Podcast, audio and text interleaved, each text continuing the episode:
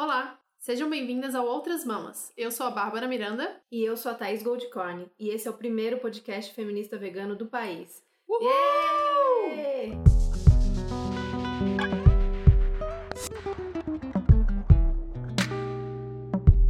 Tamo animada hoje. Aham. o tema hoje é animado. Depois do último, né? Então, Quem que não que fica essa- animado? Acho que essa é a emoção. Não sei se é emoção, um misto de confusão mental. Pois é. acho Efeito Sandra Guimarães nas nossas vidas. Todo mundo né? ficou confuso e a gente muito mais, porque nosso papo rolou muito mais do que só a hora de gravação do podcast. Sim, E foi um, um tiro no peito, um tapa na cara, tudo muitos junto. cara. Mas foi muito bom e a gente ficou muito feliz com todos os comentários, todos os compartilhamentos. Muito, muito, muito feliz mesmo. Valeu, gente. É, a gente tá recebendo um retorno muito positivo de todo mundo e tá dando cada vez mais força pra gente continuar esse trabalho. Isso aí. Então vamos lá, começar o episódio de hoje. Algumas pessoas perguntam: por que a palavra feminista? Por que não só dizer que você acredita nos direitos humanos ou algo assim? Porque isso seria um jeito de fingir que não são as mulheres que têm, por séculos, sido excluídas. Isso seria uma forma de negar que os problemas de gênero afetam as mulheres. Chimamanda, maravilhosa, escritora nigeriana. Não precisa apresentar ela, Não, né? não precisa, gente. Maravilhosa. Hoje a gente veio aqui falar de feminismo. O nosso feminismo, o feminismo das outras mulheres e o feminismo do futuro, ou o que queremos ver no futuro. Tenso. Difícil, né? Por que, que é tão difícil falar disso? Acho que é exatamente pela multiplicidade que é falar do feminismo, né? Nós somos muitas mulheres, mais da metade da população mundial, e muito diferentes umas das outras, né? Então é muito difícil a gente falar de um, um movimento feminista, uma só linha de pensamento, porque simplesmente não existe isso. É, acho que quando esse tema começou a ser mais falado, acho que pra cada um foi no momento, num momento, tem muita gente falando de feminismo há muito tempo, mas na história de cada uma surge em algum momento específico. E aí você pega e fala o feminismo, né? Ou que a gente vê aí muito internet, televisão, mas né, não, não existe o feminismo, né? Existem Sim. as regras e, e cartilhas do feminismo, existem os feminismos, e é isso que a gente vai tentar falar aqui um pouquinho hoje, da, Da nossa mesma visão, também. do lugar que a gente É. tá, né? Do lugar que a gente pode falar. É, aqui, gravando, tô só eu e a Babi. Depois de muito tempo Sim. que a gente não fica sozinha. E a ideia dessa temporada é sim trazer sempre convidadas. A gente tá aqui sozinha hoje, mas a gente pediu ajuda e a gente vai ter mais vozes engrossando aqui o caldo pra falar desses múltiplos feminismos e desses múltiplos ser mulher. Eu acho que a gente pode começar exatamente por isso, né? Sobre ser mulher. Existem pesquisas que dizem que a criança só começa a identificar se ela é do sexo feminino ou masculino quando ela tá ali 4 ou 6 anos. Eu não lembro exatamente a idade, mas é mais ou menos essa faixa de idade. Assim, antes disso, a criança não sabe muito bem que tem uma diferença clara é, física entre o corpo de uma menina ou um menino, né? E eu, fico, eu fiquei muito pensando nisso quando a gente começou a estudar sobre esse tema. Tipo, quando foi que eu percebi que eu era do sexo feminino, sabe? Quando foi que eu percebi que eu era mulher e que isso poderia de alguma forma influenciar na minha vida. Mas ser menina, eu acho que eu lembro de alguns episódios, assim, a partir dos seis anos. Eu também eu não tenho essa lembrança, mas é, eu acho que é exatamente isso. Existe essa pesquisa, se a questão biológica a gente se percebe nessa idade, Uhum. na questão social a gente é capaz de perceber na hora que nasce, né? Sim, muito E já nasce metendo um brinco na nossa orelha. Obrigada, pai, que não fez isso comigo, mas é, é isso que a gente faz. E, e essas diferenciações, ou agora você é uma mulher e se comporte como tal, Uhum. agora você é um menino e se comporte como tal, vem desde muito cedo, né? Sim. Os Minha mãe bebês tá- são iguais, é, dois carecas, não é. tem nada, mas assim, um tá lá e, e aí, a, a partir daquele momento, você já sabe que a partir dali vão ter regras e padrões pra você seguir. Sim, não, rola lacinho, né? Tem até um negocinho. Às vezes o bebê é careca Não e tem um tem negócio que você cabelo. põe cola no cabelo da criança pra identificar se é menino ou menina. Põe um Com lacinho na cola? menina. Tem com cola, com cola pra passar em criança, gente. Não, Só pra ter essa isso. diferenciação, porque olha só o medo que é pode chamar. Não pode confundir com o menino. nenhum. Horrível. Não horrível. pode, terrível, exato. É, Eu não e- posso falar nada, porque eu não sou mãe, né? Mas assim, deve ser horrível.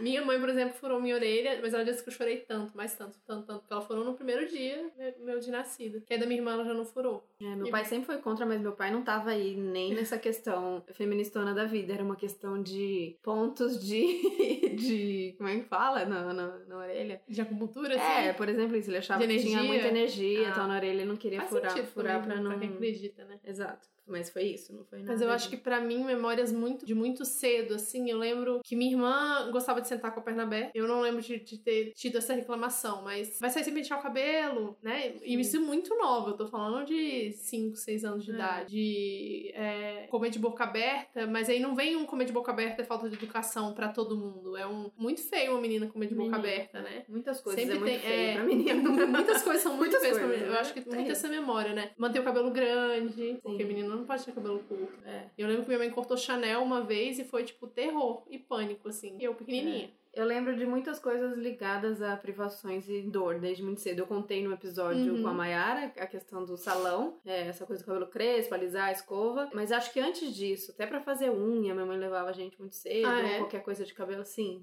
desde muito cedo. E aí eu lembro dessa frase que foi: é, se acostuma que é isso é ser mulher, é sofrer, é uhum. é doer, é, é, picar cutícula quando foge, ou é o quente do secador, é essas questões ligadas à dor. E também a primeira vez que eu depilei, depilei muito cedo com cera quente, uhum. e aí também essas. Sempre ligado a, ou a dor ou a privação. Uhum. E eu lembro de uma coisa muito forte que eu lembro desde bem novinha, era a questão dos shorts curtos, assim, que uhum. eu usava muito short curto. É, eu também. E aí começou a ter ser um problema. Teve um momento, não sei se com 10, 11 anos, começou a ser um problema na escola, porque aí os meninos estavam alvoroçados. Uhum. Então, Thaís, resolve isso, você não pode vir com esses shorts. Não era assim, eu estudei em colégio público, então não tinha uniforme. Uniforme em colégio público é camisetão, né? Não tem a parte de baixo. Então você podia ir livre, eu ia com um shortinho mega curto, eu lembro que a camiseta ficava quase que um vestido, porque o short tava no meio da bunda sim. Mas todas as meninas iam, tá? Era uma fase daqueles shortinhos da side play, nossa, denunciando idade feia aqui. E aí eu lembro que eu ia pra diretoria todos os dias. E outras meninas não iam. Uhum. Eu ia. E eu não entendia por quê. E aí a diretora ficava super sem graça, a diretora mulher. Ficava super sem graça de me falar, ah, cheia de dedo, não entendia por que, que eu ia lá, pra, eu acabava indo pra diretoria. Aí um dia ela falou, falou assim, é porque você, né, resumindo, não sei que jeito ela usou pra falar isso, mas resumindo que eu já tava mais envolvida, eu já tinha colchão, já tinha bundão, e que os meninos, eles não conseguiam se controlar. Então Olha, eu precisava ir com roupa maior, com short maior. Naquela hora, eu nunca fui muito de confrontar as coisas, eu não fui uma, uma feminista mirim, não. eu era muito de me culpar e também não aceitar. Naquela hora eu carreguei a culpa e falei, nossa, eu tô fazendo isso. Que, uhum. que vergonha. E eu troquei. Aí, obviamente, uhum. a partir uhum. daí, eu comecei a usar sempre roupas mais largas, mais compridas. Então, nessas questões de, de privação, assim, né? De é. deixar de. O que você deixou de fazer por ser mulher, muitas coisas. Tem a lista é, aqui, posso, posso passar a lista comprida. Se vocês quiserem compartilhar de vocês também. Eu acho é. que pra mim foi muito em comparação com meu irmão, assim, porque eu sou a filha mais velha e meu irmão é quatro anos mais novo que eu. E ele, ele pôde várias coisas. Ele pôde várias coisas, mesmo sendo mais novo, ele podia várias coisas que eu não podia. Depois de uma certa idade começou a ficar muito claro, assim, de poder ficar lá em Brasília, a gente mora em quadras e os blocos têm pilotis, né? Tudo vazado, não tem prédio fechado. Então, as crianças ficam na rua mesmo. Isso é muito legal, mas fica clara a diferença, assim, de tipo, as meninas sobem muito mais cedo que os meninos. Então a gente subia muito mais cedo que os meninos. Ficar na casa de amigo até tarde ir pra festa, né? Tipo, meus pais sempre faziam questão de buscar. E tem umas coisas de amigo, bem enfim. sutis que são as coisas que a gente nem questiona uhum. nem nem reclama, porque ah, a gente sabe. Por exemplo, andar sem camisa não uhum. dá. É o tipo de direito que a gente nem questiona não ter. Porque Sim, não é nosso mesmo, nem podemos. Ou, mas esse, quando é muito claro assim, é o que desde sempre, desde cedo dói. E aí você fica, ou você faz como eu fiz, uhum. que é tipo esse fechar total, ou confrontar e aí ir pra, pra questão do, do embate sempre e tal o, que as duas coisas são péssimas e cansativas. Mas o que eu ia falar é que esse nosso relato é muito parecido porque é um relato de duas mulheres Sim, brancas que meio que lutaram né, desde cedo por uma questão de poder ser dona do meu corpo, uhum. poder sair na rua, poder e que é uma pauta muito diferente de, de outras questões de, de ser mulher, principalmente da mulher negra, por Mas exemplo. Mas eu acho que é assim que a gente foi chegando, né? Quando a gente fala sobre a luta pelos direitos das mulheres, a gente fala também, né, por que nós mulheres tenhamos vidas que, em que nós não tenhamos que passar por repressão, por opressão, por violência, principalmente em locais públicos. E acho que eu vou além, é a exclusão da mulher na cidade. As cidades não são pensadas para mulheres porque elas não foram projetadas por mulheres. Nossas demandas, né, nossas necessidades, das mais básicas, né, como ir ao mercado, buscar o filho, são difíceis de serem feitas pelas mulheres. E até coisas simples como caminhar numa rua né?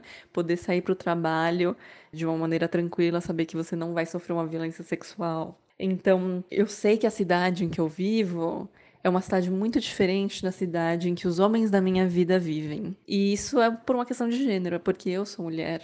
Porque enquanto mulher, eu não sou entendida como um ser que deveria estar no espaço público, e sim como um ser que deveria estar no espaço doméstico. Então, quando eu vou ao espaço público e tento conquistar esse espaço, eu não deveria estar lá nessa noção dessa sociedade baseada no machismo, né? Então é por isso que eu sofro assédio sexual, sofro outros tipos de violência. É uma ação que não tem nada a ver com desejo, esse assédio, e sim com controle.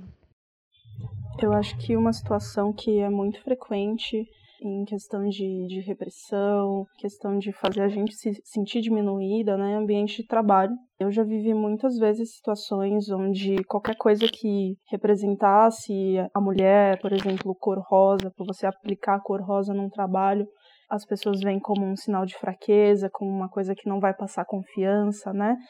Sem querer vincular a figura feminina ou qualquer coisa do tipo, né? Ou então é, a gente ouve muitas opiniões homofóbicas também, principalmente se for um homem aplicando rosa, pior ainda, né? Então tudo que representa o feminino parece que as pessoas veem como como uma coisa que não transmite confiança, né? Eu acho que situações de reunião, né, onde a maior parte das pessoas que estão falando é homem, a gente é menos ouvida, a credibilidade diminui bastante, as pessoas não prestam atenção no que você fala. Isso eu vivi com frequência e a gente precisa enfrentar mesmo e olhar nos olhos para falar, para ser ouvida. E mesmo assim, só quando um homem afirma o que você diz, né, reafirma ou, ou diz a mesma coisa, é que é levado em consideração. Ser mulher é um peso tão diário que a gente naturaliza isso muito cedo, né? Eu demorei muitos anos para entender o peso de certas coisas que eu vivia ali, anos a fio, achando que aquilo fosse normal, que fosse certo. Eu acho que principalmente no trabalho, no meu caso. Foram alguns chefes assim que insinuavam que eu não poderia fazer alguma atividade que exigisse maior domínio físico ou domínio emocional, né? Eles davam a entender que algum colega homem é, teria mais capacidade por estar mais preparado para viver aquilo. E eu não estou falando assim de atividade que depende de algum tipo de esforço físico, porque quem sabe em alguma situação poderia fazer sentido, já que eu sempre fui uma mulher pequena e baixa. Eu estou falando mesmo de rotinas da minha profissão de jornalista, como repórter. É, na época em que eu, se eu precisava cobrir um assassinato, às vezes entrevistar outros homens, homens de cargos né, de alto escalão. Em situações assim, eu já cheguei a não ser escalada para cobrir pauta importante em favor de colega homem que era estagiário com anos a menos que eu de profissão, mas porque ele era homem.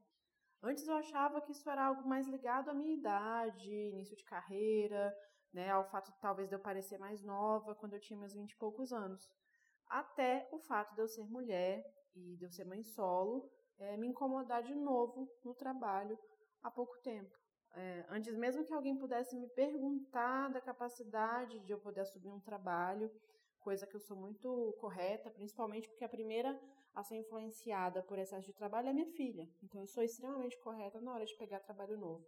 Mas antes que eu tenha a chance de medir, de informar a minha capacidade de pegar um trabalho novo, já aconteceu de eu me sentir despreterida logo de cara.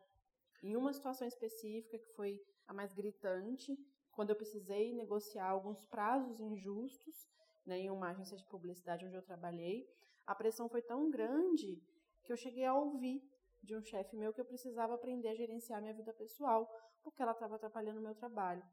Não importou o fato de eu mostrar tecnicamente que o prazo era injusto, não importou o fato de eu comprovar em relatório, por e-mail, que as datas estavam ruins. Isso sem eu ser questionada, sem eu receber algum tipo de feedback, para que né, eu pudesse é, apresentar esses relatórios sobre o meu rendimento, que eu pudesse justificar novamente, mas eu não fui questionada. Né? De novo, eu fui a mulher que não deu conta. Eu acho que É, no momento que eu, me tá vi, com- que eu me vi mais privada, eu acho que foi na minha vida adulta já. Porque aí você vê a questão de diferenciação no ambiente de trabalho, Sim. você vê a questão de assédio, que eu já Uhum. fui assediada em ambiente de trabalho, e mais também. Tem algumas questão histórias. de é, pressão social, de eu tive um relacionamento muito longo que era pra ter terminado num casamento e não terminou num casamento, mas a pressão pra isso acontecer eu, eu senti que foi muito grande e aí que eu comecei a me questionar a maioria das coisas, na Pressão pra verdade. ser mãe, maternidade Pressão pra ser compulsória. Mãe, com vários, vários questionamentos de que até hoje eu me pergunto. Teve uma vez que uma amiga minha falou, mas é engraçado, né? Porque se você não tiver filho, parece que tá faltando alguma coisa. E eu, tipo, cara, fala isso pra uma pessoa que não pode ter filho, que é muito. É, Assim, uma mulher incompleta. filho biológico, né? Quebrada. Aí, aí tem a questão também de que você pode ter filho de outras maneiras, que não Sim. só. Mas é sempre um questionamento, assim, né? Mas eu fico pensando, essa coisa, essa foi o nosso primeiro contato Uhum. com, o, com o ser mulher. É, e aí cada uma que lidou de um jeito pra tentar meio que sobreviver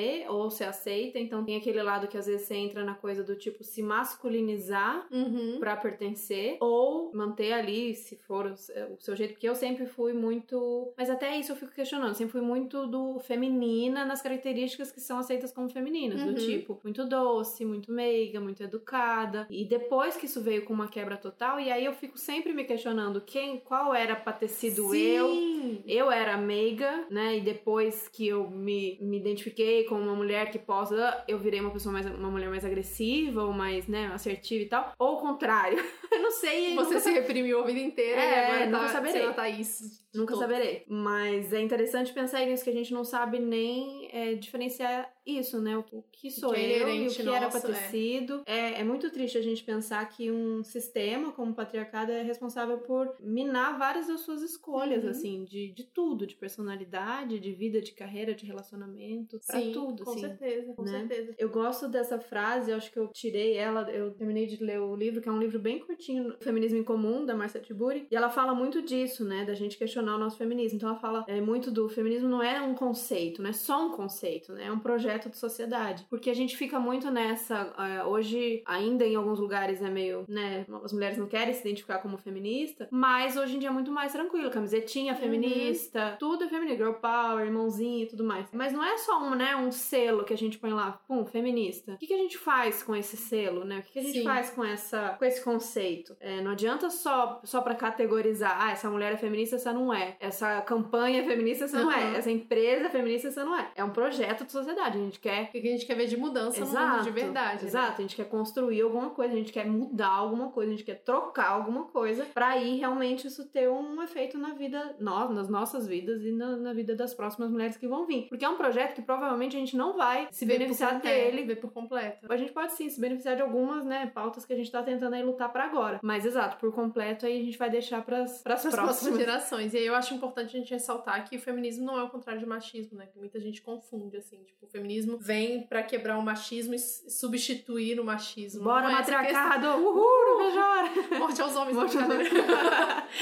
É, que não é, não é essa ideia de oposto, né? É uma ideia de agregar. O machismo, o patriarcado, ele veio aí sendo construído historicamente, reinando nos últimos não sei quantos mil anos. E não tá dando certo. E não tá dando tá certo, legal, não. não tá legal. E o feminismo tá vindo pra desconstruir isso, e pra mostrar que pode ser diferente, né? Então, É. essa ideia de, de ser a construção de uma sociedade mais equilibrada que, Uhum. que fortalece a nossa, a nossa frente de luta, eu acho. Assim, é a única coisa que tá em comum em todos os movimentos feministas, né? Sim. Em todas as frentes E como a gente falou muito no, no episódio passado com a Sandra e nessa questão de todas as lutas e tudo mais, é uma luta que também não vai conseguir vir sozinha. Sim. É uma luta que também tem que abraçar todas as outras. Como a gente fala muito de interseccionalidade, a gente falou no episódio passado, é bem isso mesmo. Como a gente pode separar algumas coisas que estão nas mesmas pessoas. Uma mulher negra, por exemplo, ela não pode se dar o luxo de ser só feminista Uhum. né? Porque ela vai sentir na pele a questão da raça. Uma trabalhadora, ela não pode querer dizer só, né, sobre, ai, girl power, vamos lá, mulheres, meu corpo, minhas regras, eu quero ter o direito de postar minha bunda no Instagram. Legal pra quem tá nessa pauta, mas, né, existem outras que, que vão precisar andar juntas pra poder fazer sentido pra aquelas pessoas, porque, né, senão vamos ficar aqui nesse, nessa Uhum. questão de muito dizer, dizer, sou feminista, eu quero, eu quero, eu posso, eu vou, mas a gente não vai realmente fazer isso que a gente tá propondo aqui, que é construir uma, uma nova ideologia contra essa ideologia que tá posta que é o patriarcado. Já deu de patriarcado também. Edipo, tô saturada. Eu acho, eu acho legal porque a gente veio esse momento de empoderamento muito grande, né? Que a gente conseguiu se identificar e falar, não, é isso daí que eu quero. Eu quero Uhum. poder sair vestida do jeito que eu quero me vestir, Claro, eu é quero me muito comportar do jeito que eu quero é. me comportar, eu, né? Eu quero atuar na sociedade do jeito que eu, que eu sempre quis. Mas agora tem que dar um passo à frente. Como de a gente vai mudar isso? como que a gente vai mudar isso? Não. Não é só a gente se vestir e se portar de certa forma, né? Desrespeitar absolutamente tudo que nos circunda, assim.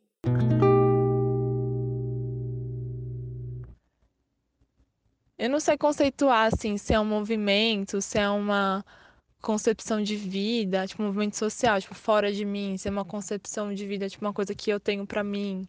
É um pouco dos dois, assim, né?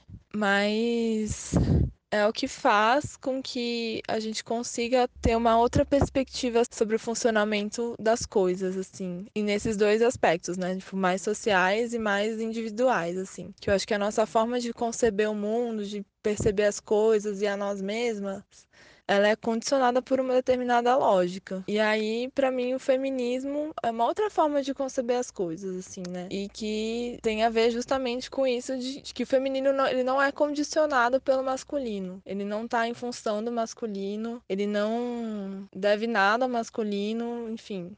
Mas que o feminino ele tem a sua força, só tem a sua autonomia, tipo isso. Sua independência, sua. É uma coisa de uma lógica mesmo, entendeu? E aí, a partir dessa lógica, você parte para outras coisas, tipo, de liberdade sexual das mulheres, de liberdade de, de trabalhar, liberdade sobre o corpo, enfim.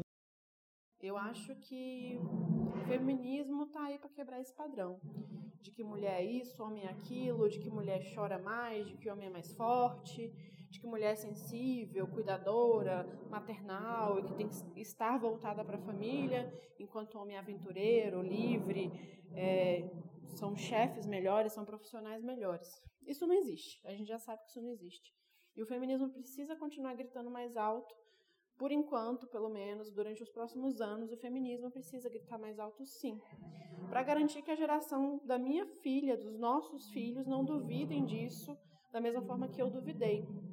A gente só vai ter mais igualdade, menos sexismo, menos machismo, quando o feminismo for entendido como algo natural, o mínimo possível para que mulheres sejam respeitadas no mercado de trabalho, assim como os homens essa questão da percepção, de perceber que tá tudo errado e que não é à toa, porque às vezes a gente acha, acho que Sandra falou isso também, não lembro quem já falou isso também, do tipo, as coisas aconteciam de maneira meio truncada, meio errada na minha vida, algumas coisas me faziam sofrer, algumas coisas me machucavam e eu achava que era eu, Uhum. que o mundo tava sendo cruel comigo. Sim. E então acho que o feminismo, pra muita gente, pra muita mulher, veio, Tirou essa culpa, veio né? dessa maneira do tipo, nossa, tá todo mundo na merda. Uhum. Estão todas as mulheres nessa mesma merda, uma numas mais merda, numas outras, merdas diferentes, tipos e cores, mas não tô sozinha, não é à toa, não é comigo, não é pessoal. Sim. O mundo não tá sendo cruel comigo. Esse sistema é cruel com todas as mulheres ou todas as classes que estão abaixo dessa hierarquia, né? E é interessante esse, essa percepção, porque você consegue ser mais empático com o sofrimento dos outros, né? Se a gente tá partindo do princípio de que todas as mulheres sofrem algum tipo de opressão, a gente consegue ter mais empatia pra abrir o olhar pra Uhum. outra que sofre outro tipo de opressão que não, Sim. que não é a nossa, né? É, essa questão dessa de, de descobrir isso, tem essa frase da Marcia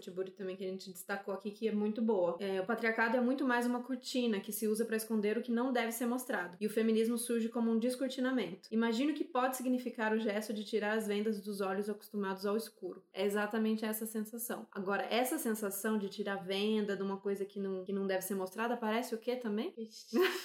Exatamente o carnismo, né? Uhum. É a mesma sensação que a gente tem. A gente já não sabe mais agora quem ouve esse podcast, se é mulher, se é homem, se é, se é vegano, se não é. Mas a maioria das pessoas, ao se tornar vegana, teve exatamente essa sensação que ela descreveu aqui. Caramba, tinha tudo isso aqui e eu tava no escuro, eu não tava vendo, agora eu vejo. Então, é legal essas, esses choques, essas, nesse momento de virada, né? Que é quando é a Matrix, quando você olha e fala, caraca, cara. Então, aproveitar esse momento de virada dessa Uhum. percepção pra não só se definir como, então, ah, sou vegana, então agora eu como comidas veganas. Ah, sou feminista, então agora, eu me posso... consumo coisas feministas. É, ou enfim, ou sei lá, posso não usar sutiã ou não usar maquiagem. Uhum. Mas que mais, né, que a gente pode fazer, já que a gente constatou Sim. isso, né, Pra transformar? Acho que essa é a proposta aqui hoje.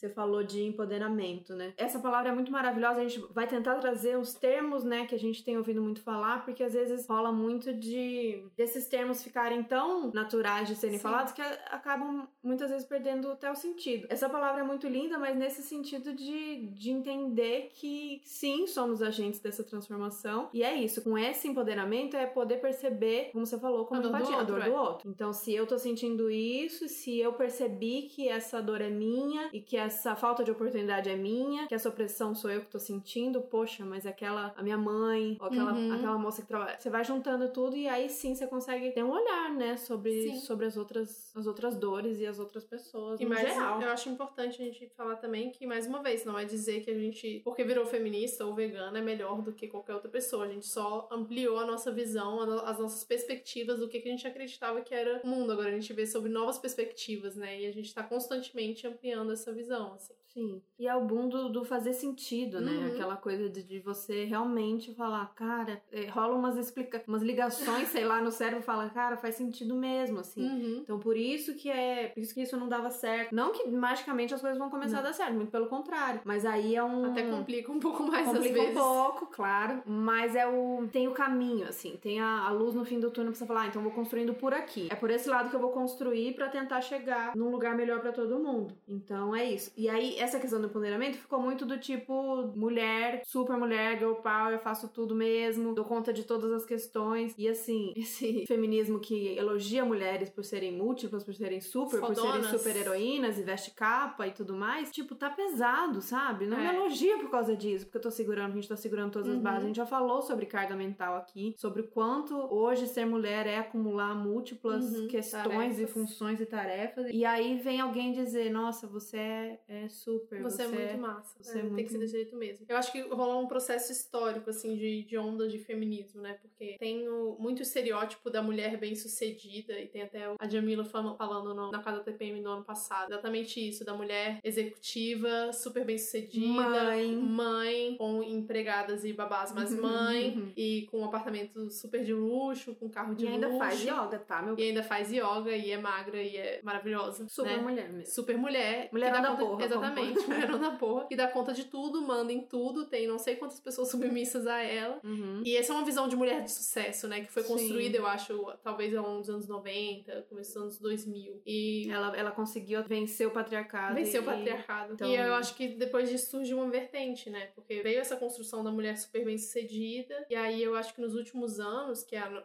meio que a nossa leva de feminismo, assim, de mulheres que foram mais pra questão individual de empoderamento, né? De se sentir, que é o que a gente tava falando antes. Uhum. E aí veio o feminismo liberal, que é o mesmo problema que a gente coloca do veganismo liberal, por exemplo, de ser tudo ser capitalizável, né? Uhum. Tudo estar em função do capitalismo para dar lucro para alguém, que uhum. também é um problema. É, e sem a visão exatamente do, do coletivo, né? Na visão minha, eu, e, e aí a gente não vai para lugar nenhum, a gente continua na mesma. Feminismo girl power, feminismo da Globo, feminismo da Fernanda Lima, não ela, pessoa física, sei lá qual Mas é o que ela representa. O que ela representa é tipo, não, não vão sair desse lugar para algum lugar, né? É, é ingênuo até pensar que esse é o feminismo e, e tá tudo bem, ah, a Globo tá falando de feminismo, ou, né, as marcas estão falando de feminismo, tá. E aí, próximo passo, continuamos na mesma, né? Sim. Continuamos na mesma, porque é isso, é uma liberdade e uma igualdade ali entre as que já são iguais. Quem mais está incluída nesse feminismo? O feminismo liberal, ele não, ele não inclui a, a, grande massa, da mesma coisa que o veganismo liberal não inclui a grande uhum. massa, né? Não basta só eu usar uma camisa escrito feminista, eu tenho que fazer alguma coisa a uhum. respeito disso, né? Porque senão eu vou estar ali só no meu, só no meu eu, 100% do tempo. E vem só muito falando nessa de, de, de, somos todas iguais, somos todas irmãs, e mana pra cá, mana pra cá. Mas é outra coisa que também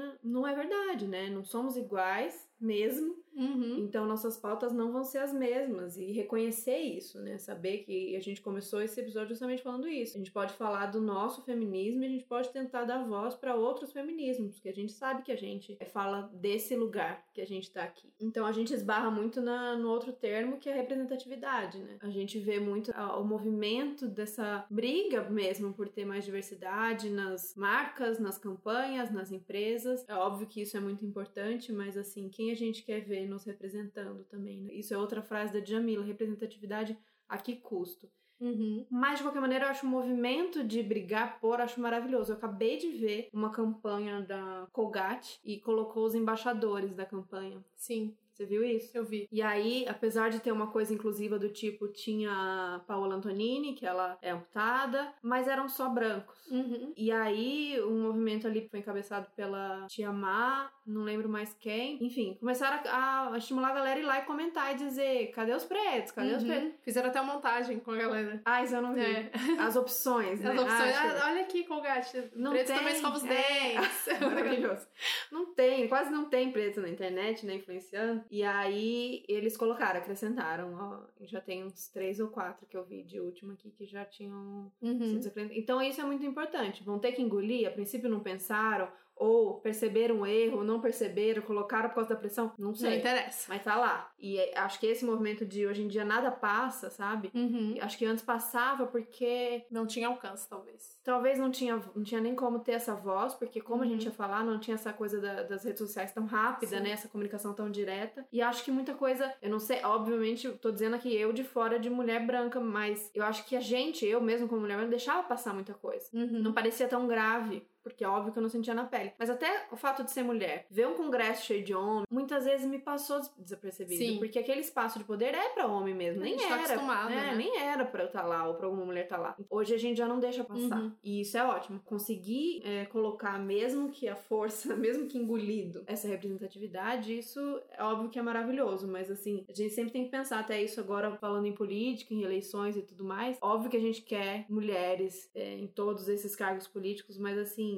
que mulheres, né, a gente quer ver. Sim. Teve um episódio agora do Olhares podcast sobre política, mulheres na política, sororidade e tudo mais. E elas falam exatamente isso. A gente quer mulheres, mas não é mulher a qualquer custo. Porque ó, ainda tem muita mulher que vai ali e representando os mesmos ideais Super conservador. conservadores. Assim. Então, tem uma mulher aí, mas ela vai votar contra a descriminalização do aborto. Então, que tipo de representatividade a gente quer? Tem a hashtag Meu Voto Será Feminista, que é maravilhoso, que ali por ali a gente pode chegar em algumas candidatas pra gente pensar. Mas isso é assunto para Outro episódio. outro episódio.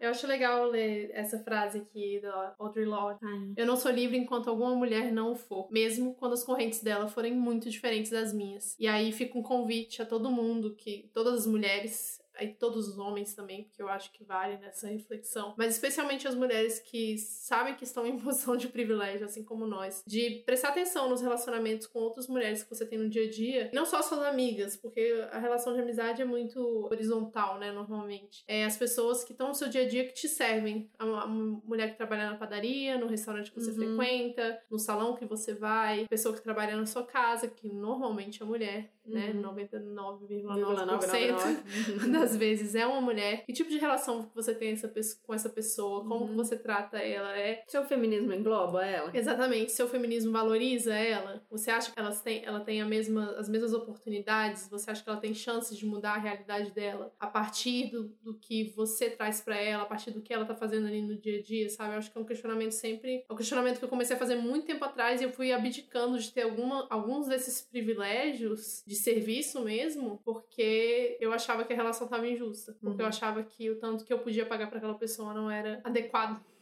pro serviço que ela tava prestando pra mim, sabe? Uhum. E me perguntando se é a melhor solução, mas eu, É. é. uma relação que eu não gosto de ter, assim. Tipo, ter alguém, por exemplo, limpando a minha casa por um valor que seja muito baixo. Eu me sinto mal. Uhum. Sendo que eu posso fazer o mesmo serviço que a pessoa, só tem que separar, né? Eu, se, eu, se eu tenho a possibilidade de escolher de limpar a minha própria casa, assim, se eu tenho um tempo disponível, porque muitas mulheres não têm, obviamente, né? Uhum. Daí a gente tá inclu- tem que incluir aí também mãe solo, lógico. né, mães de família, tendo a necessidade de ter uma pessoa, por exemplo, pra compartilhar o serviço de casa, mas eu, na minha condição atual, não necessito, né, de uma pessoa, então eu sempre me questionei muito isso, assim, até, até onde vai o meu privilégio, assim, Uhum. até onde eu preciso disso, até onde eu tenho que submeter alguém a fazer um serviço que eu mesmo não faria pra outra pessoa, sabe? Eu lembro, você falou isso, eu me lembrei de uma história que no último, não sei se foi, não lembro se foi Natal ou Réveillon, acho que foi Natal, que eu passei na casa de uma familiar e já completamente diferente, assim, da realidade, um super casão e tal. E aí eu, na minha cabeça, na minha família, sempre foi tudo bem simples, então Natal, Réveillon era sempre nós, meu pai cozinhando, minha mãe cozinhando, todo mundo cozinhando. Geralmente as mulheres, né? Mas meu, meu pai cozinhava também. E aí todo mundo se servia normal. Eu cheguei lá na casa dela e tinha duas mulheres trabalhando. Uhum. E eu fiquei, assim, conformada com isso. Porque eu pensei, se essas mulheres estão aqui na noite de Natal, Quem que tá passando Natal com a e a família delas? E aí eu fui questionar isso, óbvio, né? Que a gente não aguenta, a gente é rainha da problematização em pleno, né? Que a gente não deixa passar festa, review, não tem nada, não tem, não tem problema não. Falei assim, não, mas ela é ótimo pra ela, porque ela precisa. Ela precisa do dinheiro. Ela precisa desse dinheiro, então a gente tá ajudando ela. Realmente tem esse pensamento ainda Uhum. de que, óbvio que essa mulher precisa desse dinheiro, óbvio que esse dinheiro vai ser ótimo porque ela vai conseguir aí pagar a ceia dela ou comprar o presente da filha dela. Mas que cruel, né? Sim. Que cruel a gente tirar ela da, da casa dela pra trabalhar no nosso E, Natal. cara, se você assim. tem dinheiro, né? Porque você. Não é um dinheiro que vai fazer falta pra maioria das pessoas, essa é a verdade. Que tem Uhum. dinheiro pra contratar duas pessoas pra trabalhar no Natal pra elas. é completamente Porque você simplesmente não, não doa parte desse dinheiro, né? Eu sempre Exato. me questiono isso. Não, ou tu contratar é, de outras maneiras. Essas Uhum. mulheres que estavam servindo, elas também, elas faziam a comida, várias comidinhas elas que fizeram. Contrata a ceia, né? Como muita gente compra a ceia Uhum. antes, entrega e, e vai, né? Não precisa ficar ali. E aí, sei lá, chama ela no dia seguinte, dois dias depois Pelo pra lavar a louça, Deus. Bom, né? enfim, são muitas questões, mas muitas tem questões. esse, tem esse pensamento da gente achar que, é, ah, ela não faz o serviço, mas ela precisa, eu ajudo. Então, pra gente questionar isso, assim, muito do que horas ela volta também, né? Sim, filme gente, que filme maravilhoso. então, enquanto a mulher tá na sua casa criando seu filho, quem tá criando a filha dela, né? Uhum. Enfim, ciclo louco, mas pra gente refletir também. E aí a gente fala muito sobre liberdade de escolha, né? Porque a gente, como com privilégio, a gente tem a liberdade de escolha de, de ter esse empoderamento, de se vestir do jeito que a gente quiser, Não vou usar falar do jeito que a gente quiser. vou usar maquiagem. É, enfim, né? Agir da Esse- forma que a gente quer. Esse é o nosso empoderamento. Esse é o nosso empoderamento. Mas a maioria das mulheres não tem a liberdade de escolha. E por mais que elas não entendam, pra elas o feminismo não tenha chegado da mesma maneira, né? Ou por mais que ainda não tenha chegado esse conceito pra elas, porque uma hora vai chegar, eu espero que chegue. O que, que a gente pode fazer por essas mulheres, né? Uhum. É, essa questão de escolha, a gente vai colocar também de link, tem uma tirinha muito boa sobre a questão da maquiagem, da gente achar que é escolha, uma, que é uma escolha feminista usar ou não usar maquiagem. Então, pra diferentes mulheres bateu de um jeito diferente. Então, por exemplo, a quem sempre usou muito, da maneira de, ah, corrigir imperfeições, ou tipo, ah, eu tenho muita olheira, ou não sei o quê. Aí você virou refém da maquiagem, e um dia você descobriu o feminismo e falou assim: olha, Não, não preciso preciso disso. Caramba, eu posso ser livre. E aí a sua escolha não usar. Ou, pra quem usar, por exemplo, posso usar um batom vermelho, uma maquiagem forte, não ser chamada de puta, porque eu posso e sair assim com esse batom vermelho e tudo bem. Achando que isso também é uma escolha feminista. Óbvio que é muito legal a gente poder escolher entre, nesse caso, entre um lado e o outro. Mas seria realmente uma escolha se, se fosse amplo, né? Que a fosse gente, mais se fluido. não fosse pautado por essas questões Uhum. ser aceito ou não ser aceito, é, ser assediado ou não ser assediado. Então nessa tirinha tem essa faz essas, esses comparativos e aí tem uma coisa que me pegou muito aqui, que é isso, a gente às vezes uma, uma mulher numa situação, por exemplo, uma mulher gorda ou uma mulher negra ou uma mulher Trans. trans, às vezes a maquiagem vai ser o que vai ser a diferença nela ser contratada no emprego ou não Uhum. né? Então a gente tem que entender assim, essa nossa questão de escolher ou não usar maquiagem, por exemplo, Também é um privilégio. além de ser um privilégio, a gente entender que essa não é uma escolha feminista que a gente faz, Uhum. é uma escolha do patriarcado, Sim. sabe? Então aí tudo bem, óbvio, não tem assim, use ou não use. É vai continuar definir se a sendo gente uma vale escolha sua, mas ter uma consciência que essa escolha, ainda assim, ela tá sendo dentro desse conceito do patriarcado. Sim. Triste, né? É. Porque é isso. É, tá, a gente tá cheio de citações hoje, porque a gente tentou voltar ali aos textos e aos vídeos que inspiram a gente sempre. E a Jamila fala também na casa DPM daquele comparativo não vegano do, do aquário. Sim.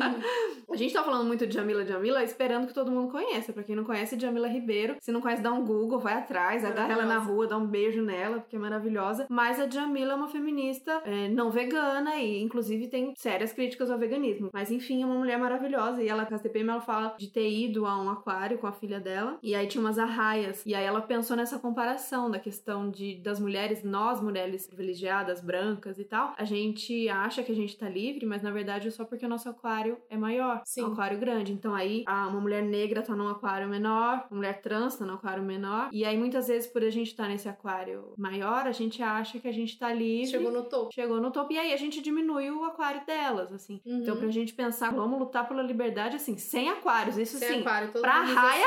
Pra raia e pras mulheres. para as mulheres todas, assim. É, não vamos repetir a lógica do patriarcado de, de continuar oprimindo, assim, né? E pensar que, ah, eu tô aqui arrasando no meu aquarião que dá pra eu dar a volta aqui. Não, vamos lutar para não ter parede nenhuma, para não ter aquário nenhum, para todo mundo ser livre de verdade. E é exatamente esse, esse nosso aquário, mesmo esse aquário grande, continua sendo o aquário. Então isso quer dizer que a gente também se ferra com ele Sim. muitas vezes. A, a gente, gente sabe, tá a gente sente isso na pele, a gente não é livre, não. Eu sou uma mulher negra e eu sou feminista. E assim, eu me vejo como feminista, acho que desde muito, assim, desde a adolescência, mesmo sem entender muito o que isso significava, mas eu, eu me identificava, né, com algumas pautas feministas. E aí, isso na época da faculdade, em 2005, 2006, eu comecei a procurar uma referência teórica, né, sobre feminismo e principalmente sobre o feminismo negro. E eu fiquei muito assustada que encontrei pouquíssimas referências, né? A nossa única grande referência naquela época era a maravilhosa da Sueli Carneiro. E hoje eu fico muito, mas assim, muito feliz que tem surgido nomes fortes, né, potências pretas muito fortes que têm levantado a bandeira do feminismo e mais que isso, né, do feminismo negro. E assim, o que eu gosto muito de trazer para a luz do debate, assim, né, além de, de ser feminista, acho que uma coisa importante frisar que eu me enxergo como uma feminista interseccional, uma feminista negra interseccional. Acho que isso fica até uma dupla afirmação, né? E eu acho que é muito importante a gente colocar a, a luz da interseccionalidade nesse debate, porque a gente vê que as conceituações clássicas, né, de opressão dentro da sociedade, como o racismo, o machismo, até mesmo as intolerâncias religiosas, elas não agem sozinhas, né, mas elas dependem de outras formas de, de opressão, elas interrelacionam e elas criam um sistema de opressão que reflete um cruzamento de múltiplas formas de discriminação. Isso é muito sério, né? E aí eu acho que quando a gente coloca uma luz interseccional nesse debate, a gente consegue analisar todas as camadas, né, dessa opressão e toda a subjetividade que está dentro disso. Ah, e a Angela Davis, ela tem uma fala muito bacana, que ela fala que quando a mulher negra se move, toda a estrutura da sociedade se move com ela, né? E isso é muito verdade, isso é muito profundo, porque nós, mulheres negras, hoje a gente se encontra na base, né, da pirâmide social social. Então, imaginar que quando você desloca essa base, você está deslocando um sistema inteiro de opressão e você está repensando de uma forma completa, né, como essas opressões agem. E aí a gente também não cai na cilada horrorosa da universalidade. Porque o que acontece quando a gente generaliza, né? A gente não abarca todas as subjetividades que está em ser uma mulher negra ou ser uma mulher trans. A gente cai nesse discurso que é meio raso, né? E não, e não é efetivo. E aí entra na frase clássica da Jamila, que é não dá pra falar de gênero sem falar de raça e classe. A gente não consegue separar uma coisa da outra, porque é exatamente isso. Vai estar sempre alguém oprimindo outra pessoa e a gente precisa conseguir quebrar esses ciclos de opressão. Essa questão do lugar de fala, de às vezes a gente achar que, ah, então eu não posso, eu, mulher branca eu não posso lutar junto contra o racismo, ou o homem, né? Ai, mas eu não posso falar fala sobre feminismo. feminismo, eu não posso tentar ajudar vocês de alguma maneira. O lugar de fala, ele nunca disse isso. O lugar de fala nunca disse, né? Porque a gente tá querendo dizer assim, fale, fale de tudo, mas fale do seu lugar. Da onde fale você tá, onde da você sua tá, perspectiva. E, e para quem você tá falando. Então, você é um homem, você quer falar de feminismo, cola nos seus, seus brother, fala de feminismo para eles, é, cita as feministas importantes para para ler, para ouvir, ou fala de uma coisa que você ouviu de uma amiga sua que você acha importante repassar, recrimina comportamentos machistas, dá bronca mesmo, fica passando pano. Isso sim é lutar pelo feminismo. E não você querer levantar a voz para dizer, ah, eu sou fem uhum. feministão pra caralho, me deem palmas, por favor, porque eu sou super desconstruído. Dado não precisa, né? Mais feminista que o dado, gente. Então, um cara que tá querendo protagonizar o negócio e receber palmas, porque ele sim. é feminista, porque ele, nossa, ele é super desconstruído. Não, não precisa, né? Você já tem o protagonismo uhum. demais, assim. Da mesma forma que as mulheres brancas não podem falar pelas negras ou Exato, pelas isso não quer dizer que a gente vai estar tá do lado, não vai estar tá do lado lutando ou não vai se posicionar quando a gente presenciar uma atitude racista é, o tempo todo. Então, isso é lutar junto, né? E se posicionar como uma pessoa antirracista em todas as questões do país ou mundial. Sandra falou disso também. Marielle Franco uhum. assassinada. Uhum não é comigo, não, né? Não sou Sim. preta, né? Tô aqui, tô tranquilo. Não, vai falar sim, a gente tem que se posicionar sempre sim. E se você for um homem, tem que ser antimachista. Esse é o posicionamento, não é Uhum. simplesmente se calar e deixar passar as piadas dos seus brothers que falaram merda Eu na mesa do bar. a, a galera tá usando até essa desculpa do lugar de fala Pra pra não, não ter que se falar. comprometer. É, pois é. Ah, eu não posso falar sobre isso, não é meu lugar de fala, amigo. Pelo amor de Deus. Pra começar, o lugar de fala de um homem branco hétero, todos os lugares de Todos, fala. é. de A fala de vocês é tido como a fala. E quando um homem branco fala, é Todo mundo escuta. Não, tá e é- certo. além disso, é o discurso padrão. Ele não tem que falar de alguma posição, né? Uhum. Ele fala por. Aí quando uma mulher vai falar, ela tá- é uma mulher falando. Quando uma pessoa trans vai falar, ela é uma pessoa trans falando. Sim. Quando uma mulher negra vai falar, é uma mulher negra falando. Sim, eu acho interessante algumas conversas com algumas pessoas que rolam assim de vez em quando, que a pessoa vai contar uma história. Ah, não, porque fulano, que é negro, é, tipo, é interessante pra história, pra você saber se a pessoa é negra ou não. Você vai contar uma história do quê? É- vai falar de racismo? É relevante. É relevante, sabe? Não é relevante. Pra que, que você tá incluindo a, a, a raça dela, né? A cor de pele dela, enfim. Eu tenho pra uma poder amiga, falar Eu tenho uma amiga que, sobre a história que- dela. que me fala que sempre que alguém vai elogiar ela e dizer quanto ela é bonita, a pessoa fala assim: Nossa, você é uma mulher negra muito bonita. Que horrível As pessoas isso. fazem isso. Acontece muito com mulher Eu nunca gorda ouvi também, isso. né? Eu nunca ouvi falar que eu era uma mulher branca muito bonita. É, eu também não. nunca. Nunca na, minha, na história da minha vida. Então é muito louco. É, pra gorda também. Nossa, Pra gorda você, também. você é uma gorda. muito bonita. Não, pra gorda ainda até assim, É um ó. rosto muito bonito. Pra, pra uma gorda, você até que é bonita. Uhum. Tem isso também. Bizarro, né? O, padrão Uhum. é o branco, é o outro, e aí você precisa destacar. Não é que ela é uma mulher bonita no geral, comparando com todas as outras. É que dentre das negras ela é bonita. É Sim. isso que a pessoa quer dizer. Exatamente, o negro naturalmente não é bonito. Outro dia eu tava numa mesa de bar com dois casais, é uma pessoa falando que foi visitar o irmão do marido em Gana. E aí ela falando que foi muito bizarro, porque eles saíram pra um bar e as pessoas dançam muito lá. Dançam, arrasam, né? Eu já fui pra uma festa do filho do embaixador de Gana, inclusive, porque eu estudei com ele na faculdade e eu fiquei com vergonha de dançar. E eu não sou uma pessoa que tem vergonha de dançar normalmente. Eu fiquei, tipo, quietinha no meu canto. Enfim, ela contando essa história e falando que era incrível, porque todo mundo dançava muito e os homens, eles eram muito grandes e eram bonitos, sabe? Mas as mulheres não eram muito bonitas, porque elas tinham um traço muito forte, sabe? Muito masculino. Aí eu, aí eu fiquei, tipo, Vitor só apertou meu braço assim e ele ficou, af. Que tipo de referência é, de É, beleza, o que é totalmente beleza? aleatório, sabe? Beleza Por que, os homens são bonitos e as mulheres não são bonitas no mesmo país? E é exatamente isso. Porque a maioria das mulheres negras no nosso país não são consideradas bonitas. Então tem as mulheres negras muito bonitas, que aí normalmente elas não são negras, elas são o quê? Morenas. Isso. Porque não, ainda tem essa questão de não, não falar que é negro, falar que é moreno, É. né? Pra, pra amenizar, amenizar a cor da pessoa. Pra embranquecer. Mas é, as pretas mais aceitas como bonitas e na mídia e tudo Uhum. mais são as que têm. As que são de pele mais clara e as que Sim. são com os traços mais brancos, né? E eu vi, Uhum. esses dias rolou na internet a, a menina, a criança mais linda do mundo, você viu isso? Não. E era uma menininha, 5, 6 anos, negra, mas linda, linda, linda, obviamente linda. Mas você viu os traços dela, era como se fosse uma menina branca da pele mais escura, porque ela Uhum. tinha é, o nariz fino, os traços delicados, a boca fina. E eu pensei, por que, que as pessoas estão, né, tão dizendo que essa menina é bonita e aceitando o fato dela ser negra? Gente. E ela tinha o olho mega azul. Ah, é. Sempre tem olho claro, né? É, e aí sim ela era bonita. Então a gente tá falando tanto de interseccionalidade, ou palavrinha difícil. A gente já conversou sobre isso no episódio passado, e a Sandra ensinou pra gente, dentre tantas outras coisas que eu não sei nem porque eu fiz faculdade, porque aprendi tudo com a Sandra,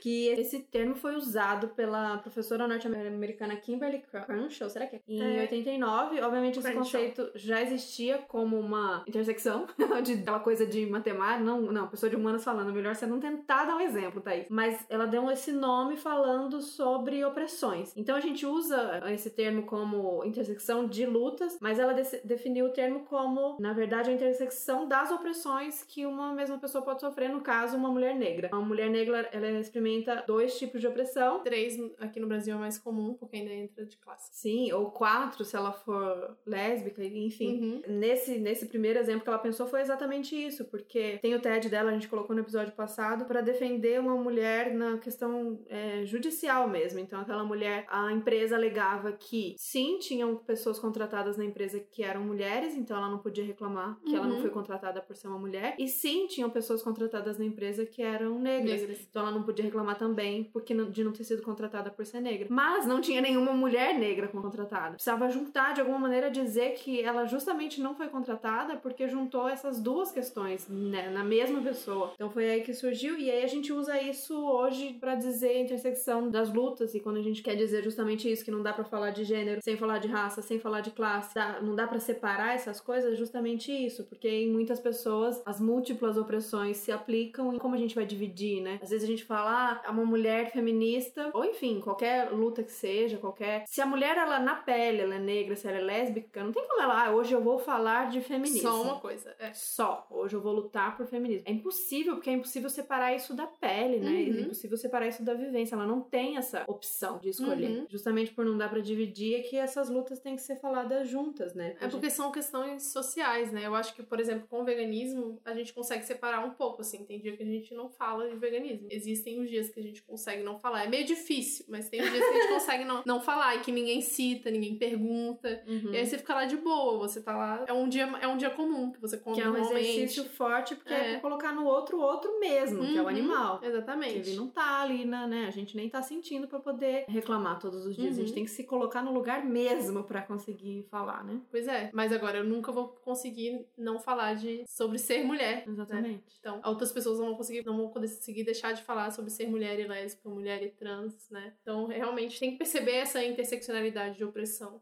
É, e se a gente começou falando que feminismo não era um conceito, era um projeto de sociedade, esse é um dos, dos caminhos, né? Assim como a gente chegou na conclusão do episódio passado que um dos caminhos pra gente chegar numa sociedade, né, livre, justa, era unir as forças com as lutas, pro feminismo é a mesma coisa. Uhum. É um projeto mesmo a gente pegar e conversar com todo mundo que tá já lutando, já sofrendo, já sentindo oprimido, nesse lugar de, de silenciamento mesmo, de violência, e lutar por isso juntos, assim, né? Agora, Agora a gente tá falando muito, a gente sempre gonga muito o homem, né? Como se a gente estivesse gongando o homem, né? E, uhum. na verdade a gente tá gongando esse projeto, o patriarcado como um todo, porque é ele, essa maluquice dessa hierarquia de pessoas é que fez a gente chegar nesse ponto de que quem tá em cima acha que pode dominar e violentar e silenciar quem tá embaixo. O projeto maluco do, do patriarcado que não deu certo que a gente critica. Agora, é ótimo para os homens o patriarcado? Funciona para eles? Tá maravilha? Tá tranquilo? Tranquilo? Pois é, essa é a questão que a gente quer trazer, né? A gente acredita e eu acho que tem cada vez mais homens falando sobre isso, é muito legal. De questionar, né, o que que o patriarcado trouxe de ruim para eles mesmos. Uhum. E não só para as mulheres, né? Para as mulheres é uma consequência talvez mais óbvia. Para aquele, para pro top da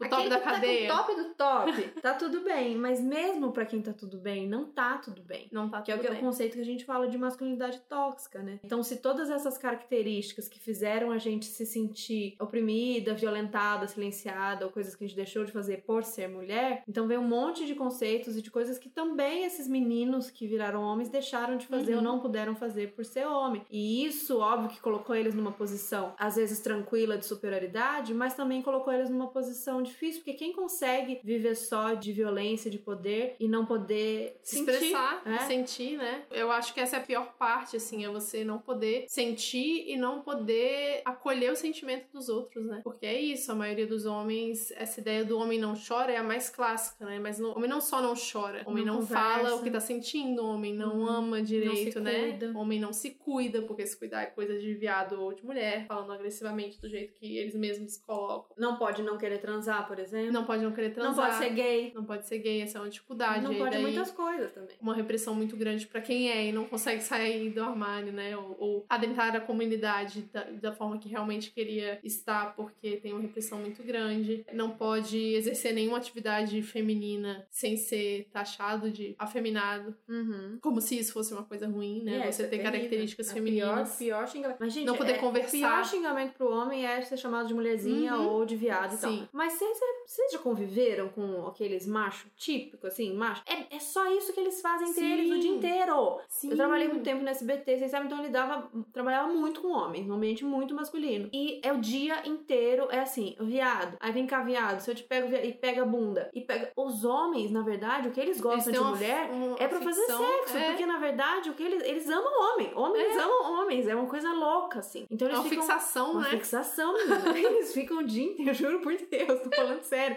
Eles, eles- quem convive sabe, eles ficam o dia inteiro. E é meio, é uma coisa assim, de ficar brincando e tal, mas ao mesmo tempo é um tabu. Porque assim, eles, um pega no saco do outro e aperta a bunda do outro e faz piadinha e chama de viado e senta aqui, não sei o quê. Mas se tem um cara realmente gay ali, ali já é, ah, opa, aí já é machão. Aí já, É. hum, aí já Não, não pode chegar perto, não pode abraçar. então é um tabu, um tabu enorme pros caras, assim, realmente poder tudo bem. Então, se você é tão próximo desse seu amigo, tá tudo bem mostrar afeto, não precisa só brin na brincadeira, porque acho que essa também, Uhum. esses homens que levam pra esse lado, foi a forma que eles en- encontraram de demonstrar afeto. Sim. Que triste, né? Você não poder. Às vezes acontece uma coisa gravíssima, o cara se separou, um familiar morreu. E você não poder acolher o melhor amigo não sabe lidar, Uhum. não sabe dar um abraço, falar, cara, Tô aqui, aqui, sabe? vamos. co-" É tipo, Fogo que de palha. isso, gente?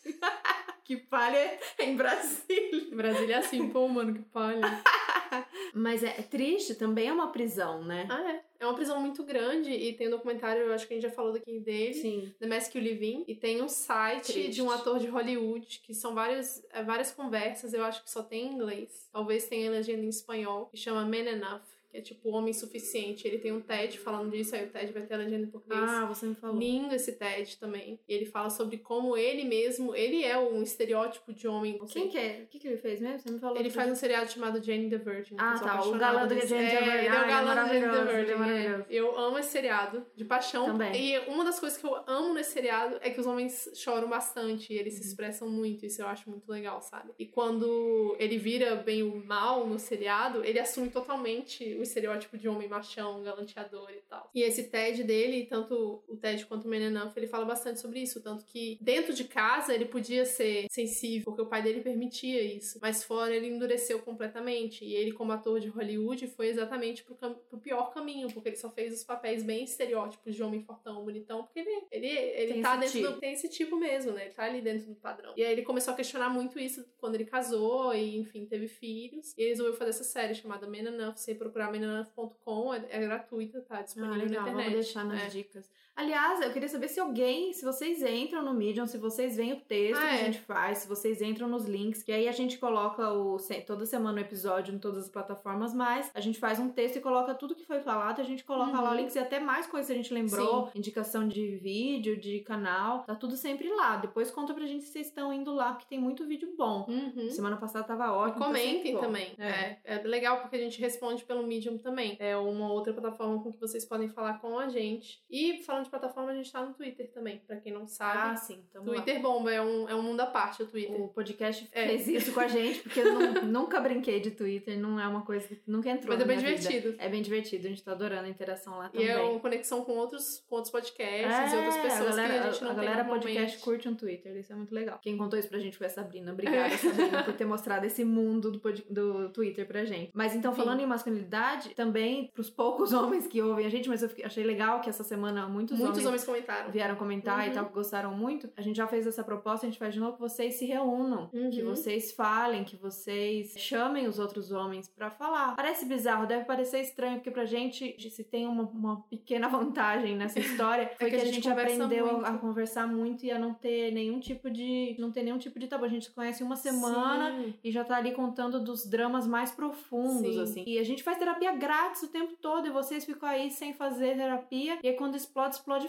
feio. É. Quando quebra, quebra feio. É isso que eu vejo, assim, a gente- explode talvez em espaço de tempo menor, eu acho. Mas a gente tá sempre tendo suporte, assim, sabe? Tipo, Uhum. se a gente se irrita, a gente se irrita muito, mas dura pouco tempo, porque a gente tem sempre as válvulas de escape. Os Tem homens, que, eles que quebram. alguma Quando maneira, adoece, né? homem quando adoece, gente, é uma Eu desgraça. Jesus, parece que nunca, parece que não tá acabando, sabe? E aí, então é bom vocês fazerem esse exercício, por mais que pareça bizarro, difícil, impossível, faz esse exercício. Se você não consegue fazer isso com os caras mais próximos a você, às vezes é mais fácil até fazer com um mais estranho. É, pois é. Um grupo, eu não sei se existe alguma coisa que você gosta, bike, vai no grupo de bike. Mas assim, não vai só pra, pra, pra coisa. Tenta ter esse tipo de relação, de poder falar. E aí, cara, tá bem? Não, não tô. Uhum. Aconteceu isso. Aprende a isso, responder isso, isso, né? E aí, muitas vezes você vai se frustrar, porque eu dei essa dica pro Gui, eh, meu, meu marido. Ele é um cara muito sensível, mas é isso. Ele, aí, quando ele começou a tentar fazer isso, os caras respondiam com um foda, cara. E só. então eu falo, pô, ele se abriu pra tentar fazer esse negócio e aí se frustra porque. Mas segue. Tenta. Porque é isso. Continua Precisa quebrar de fazendo, alguma né? maneira. E eu acho que é saudável pra todo mundo, né? A gente também tem certa dificuldade de falar, né? Mas é diferente, exatamente. A gente tem essas válvulas de escape. Óbvio, tem homens, porque sempre vai ter alguém que vai falar que nem todo Nem homem. todo homem. Tá aqui, gritou. Ouvindo tá aqui, ó. Tô ouvindo Tá, vocês tá, gritando tá aqui. coçando aqui, ó. Mas no geral, vamos falar em comportamento de sociedade, né? Isso é o que a gente vê, o que acontece. E a gente tem, a gente, todo mundo como sociedade, quer ver um projeto de sociedade que funcione para todos. Tem que ser tudo mais equilibrado. Então a gente tem que conseguir equilibrar nossas forças masculinas e femininas, tanto as mulheres quanto os homens. E a gente tem que conseguir chegar num padrão de sociedade em que realmente os salários sejam iguais, Uhum. a divisão de tarefas dentro de casa e fora de casa sejam iguais, sabe? Não tem mais essa hierarquia de isso é trabalho de mulher, isso é trabalho de Sim. homem. Eu não consigo mais conceber que a pessoa fique à vontade numa posição de privilégio, ou que ela chegue num cargo mais alto da sua empresa, ou que ela conquiste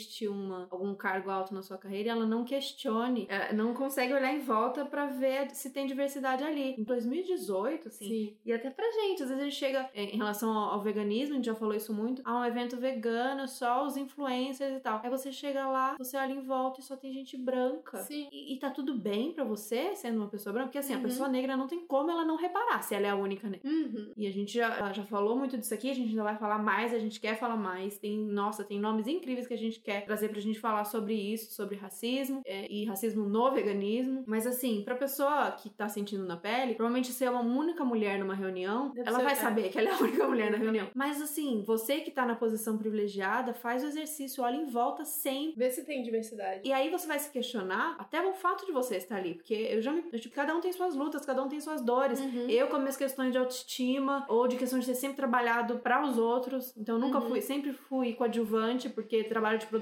é um trabalho co- coadjuvante, nunca recebi um prêmio, um elogio, uma palma, nada. Então eu tinha essa questão assim. Então hoje quando eu sou chamada para alguma coisa, dar uma palestra, qualquer coisa, pô, isso, isso infla meu ego, mas de uma maneira do tipo, nossa, tô conquistando um bagulho. E no meu histórico de péssima autoestima, isso é ótimo. Mas Uhum. na hora que eu chego, eu me questiono, por que que me chamaram, eu, Uhum. mulher branca, que, né, que tô dentro aqui desse padrão, por que que não chamaram a outra? E a gente tem que fazer esse exercício sim, assim, e, e fazendo esse exercício, a hora que você chega lá, nesse espaço que te deram, nesse palco, puxa alguém. Uhum. Já que você Aí conquistou... é trazer o lugar de fala pro, Exato. pro espaço certo, Exato. né? Então- Você trazer ali Então pro seu tá, espaço. eu não vou. Tem situação que eu acho que a gente pode sim negar, mas acho que não é tão efetivo. Uhum. Mas então aceita, vai lá, ocupa espaço, mas puxa, puxa alguém. Porque Sim. é a única maneira, assim. Não quer dizer que o homem branco hétero também não tem essas suas questões. Eu sei pelo meu marido que é- era pra ele ser o típico. Homem, branco, Uhum. hétero. E ele tem também muitas questões com essas coisas de trabalho e tudo mais. E se ele conquista uma coisa, ele vai falar: é isso, conquistei, batalhei pra caramba. Claro que ele batalhou. Ninguém Uhum. sabe das dores do outro na questão de família, o histórico, o sofrimento que a pessoa teve. Mas pensa que com tudo isso, questões pessoais ou de família, de história, aliados com uma opressão estrutural. Histórica, né? Histórica, aí que você não chega mesmo, Uhum. né? Então, na hora que chegar, gente, puxa o coleguinha, puxa a coleguinha, que é só assim que a gente vai conseguir que seja pra todo mundo mesmo. É. Essa semana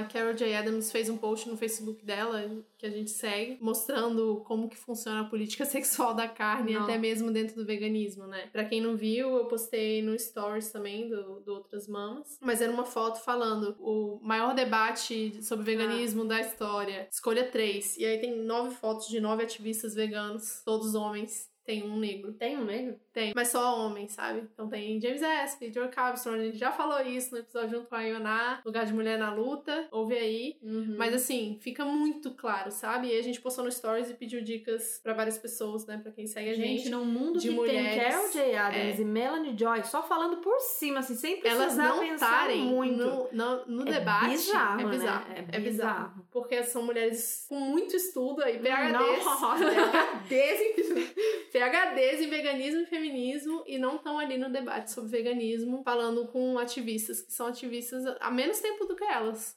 Sim. Agora, a minha, a minha dúvida é que a gente vai questionar, que ela vai questionar, a gente sabe. Agora, e eles que foram convidados? Uhum, exatamente. Se Ah, não, ali, questiona... ali era tipo um meme, né? Ah, tá. Mas assim, Mas algum que outro seja. homem- se você entrar no post original, tem vários, come- vários comentários das pessoas escolhendo, né? Ninguém questionou. Os Claro, homens não é. questionam, sabe? Exatamente Uhum. isso, porque o homem chega na posição e ele é escolhido pra participar do puto debate sobre feminismo com mais dois outros homens que ele acha tão bons quanto ele, ele não vai questionar por que que ele foi escolhido, né? E a, a estrutura é tão cruel que eu vi eh, mulheres nos comentários da Carol dizendo eu não tinha reparado. Não basta eh, muitas vezes ser mulher pra questionar um negócio Uhum. desse, porque é aquilo que eu falei. Às vezes eu vi o congresso só homem normal. Então a gente tem que também se questionar e pensar e ler sobre e tá sempre do lado lendo Angela Davis, lendo Audre Lorde e lendo essas mulheres pra gente lembrar que isso tá desigual e não é por acaso, Sim. né? E os homens Mesmo. também, sabe? Os homens têm que chegar junto e falar, poxa, eu queria ter visto a Carol J. Adams nesse post. Você vai fazer um trabalho, por exemplo, que é claro pra mim agora, tá eu e o Vitor trabalhando de casa, ele consegue muito mais trabalho por contato do que eu. Eu tenho clientes que são muito antigos, né? Mas o número de pessoas que já chegaram pra ele oferecendo algum tipo de trabalho, mesmo que temporário, nesse- nesses últimos meses que ele ficou sem trabalho, é incrível comparado com o número de propostas que eu recebo. assim. Tem uma questão de confiabilidade aí de Opa. quem vai fazer. É muito bizarro. Por mais que eu seja freelancer há muito tempo. Então, eu acho que tem que ter o questionamento de todos os lados e principalmente dos homens, de tentar incluir mais as mulheres, né? E de tentar incluir mais as mulheres em todos os âmbitos e de perguntar. E aí é é a palavra, né? Não é ajuda, é organizar, Uhum. é colaborar, é. Eu ajudo em tudo, casa, mas sabe? eu pergunto cada passo que eu vou dar, né? É, Aquele tipo, né? exatamente. Eu exatamente. ajudo em casa, faço tudo. Mas assim, o que, que precisa comprar? Ah, eu faço compra de vez em quando, mas é, chega lá e manda mil mensagens Mil perguntando o que, que precisa comprar. Aí É. sempre esquece alguma coisa. Qual é o endereço do médico do- da criança? Oi, que horas marcam não sei o quê? Que remédio ela toma? Que roupa ela usa? Tudo perguntado. Então, é, não existe essa administrar sozinho você ajudar. A casa é de todo mundo, o filho é de todo mundo. A responsabilidade de todo mundo, né? Essa frase que você separou aqui é ótima. O papel do homem no feminismo é se desconstruir. Da Heloísa Buarque de Holanda. Muito Quer, bom. quer ajudar? Quer falar que você é feministão? Desconstrói e acrescentaria, fala com os outros caras. Fala Sim. com a broderagem, que a broderagem tá demais. Pra se ver livre, né, do próprio machismo que cai sobre eles, assim. Eu acho que todo mundo tem que se libertar do patriarcado, de certa forma. Entender que eu acho que rola uma coisa do tipo, eu quando eu comecei a me posicionar em algumas questões que me incomodavam do machismo, não, não foi desde sempre. Quantas Uhum. piadinhas eu ri calada? É, Quantas quantas ainda coisas ouço, eu, né? eu ri junto. Sim, mas hoje eu tento. Não me Uhum. importo com a coisa do ser chata, ou ser Uhum. inconveniente, Sim. ou ser agressiva, ou não ser tão legal, ou não ser tão simpática. E quando rolou essa mudança, as pessoas à minha volta perceberam. Então, numa semana fizeram uma piada e eu aceitei, na semana seguinte Não, eu parei tudo e falei: não, aqui não. Óbvio que as pessoas vão sentir, e é- mas esse nosso desejo de ser aceito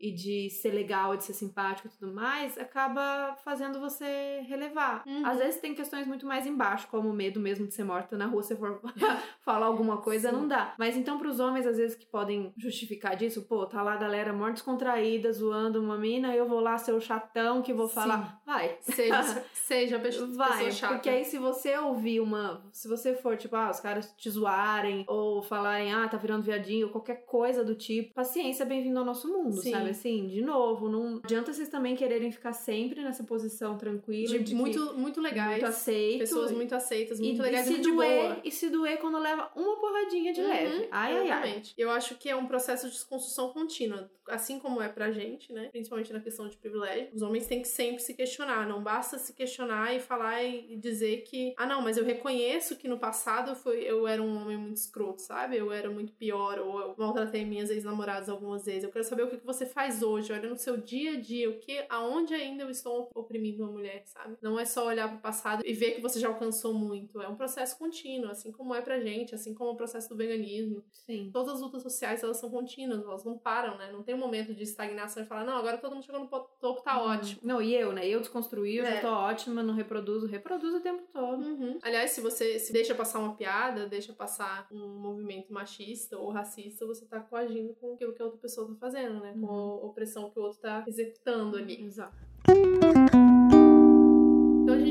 Vai, não vai encerrar, mas assim, porque a gente quer fazer um, um fechamento, né? A gente falou de, novamente de todas as problemáticas, de todas as coisas que a gente acha ruim, de todas as coisas que a gente acha que ainda tem que fazer. Mas a gente chamou várias mulheres para compartilharem com a gente aqui e perguntamos o que vocês esperam do feminismo, qual o feminismo do futuro para vocês, né? No futuro de uma sociedade mais equilibrada. Então, aqui vai.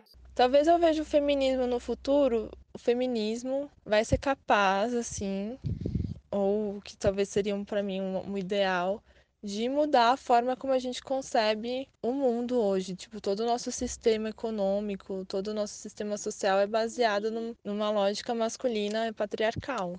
O feminismo vai vir mudar essa lógica do, de como a gente vê o mundo.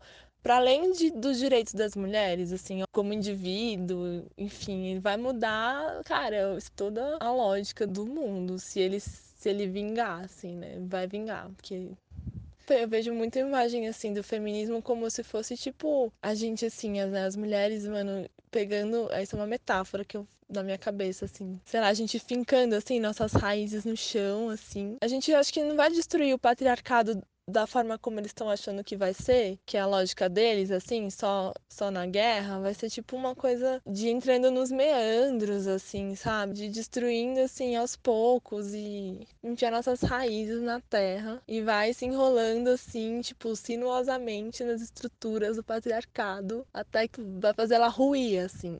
Eu acho que é isso que é o que eu espero do, que o feminismo faça, assim. Feminismo no futuro, eu acho que vai ser simplesmente tema de orgulho, pré-requisito para qualquer interação social, e não uma piada de internet, não uma coisa banalizada, que a gente ainda tenha que ouvir coisas como ser ou não ser feminazi. Feminismo vai ser necessário sempre, eu não duvido disso.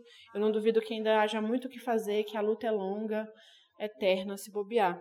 Mas eu acredito sim que no futuro ele vai ser visto, e no futuro muito próximo, no futuro da geração desses nossos filhos, ele vai ser visto com tanto respeito e naturalidade quanto qualquer outra, outra luta social. Eu acho que meninas e meninos não vão mais precisar ficar justificando suas próprias forças e suas fragilidades por qualquer motivo que seja, seja no trabalho, seja em qualquer outro âmbito dessa nossa vida, qualquer outro âmbito social. E para finalizar, vou ler um poema que mexeu muito com a gente, muito maravilhoso, é escrito pela Emanuele Góes, blogueira, enfermeira, militante do movimento Mulheres Negras, pesquisadora em saúde das mulheres negras. O feminismo do futuro é retinto, tem a cor de minha mãe. O feminismo do futuro é jovem e colorido, em seu tempo primavera, como uma borboleta, metamorfose, transformador, transatlântico, transgressor. O feminismo do futuro é ancestral, passado, história e memória, circular e horizontal. O feminismo é o futuro, ressurgente das cinzas, heranças de Dandaras. O feminismo é o futuro, insubmisso, negro, periférico e plural.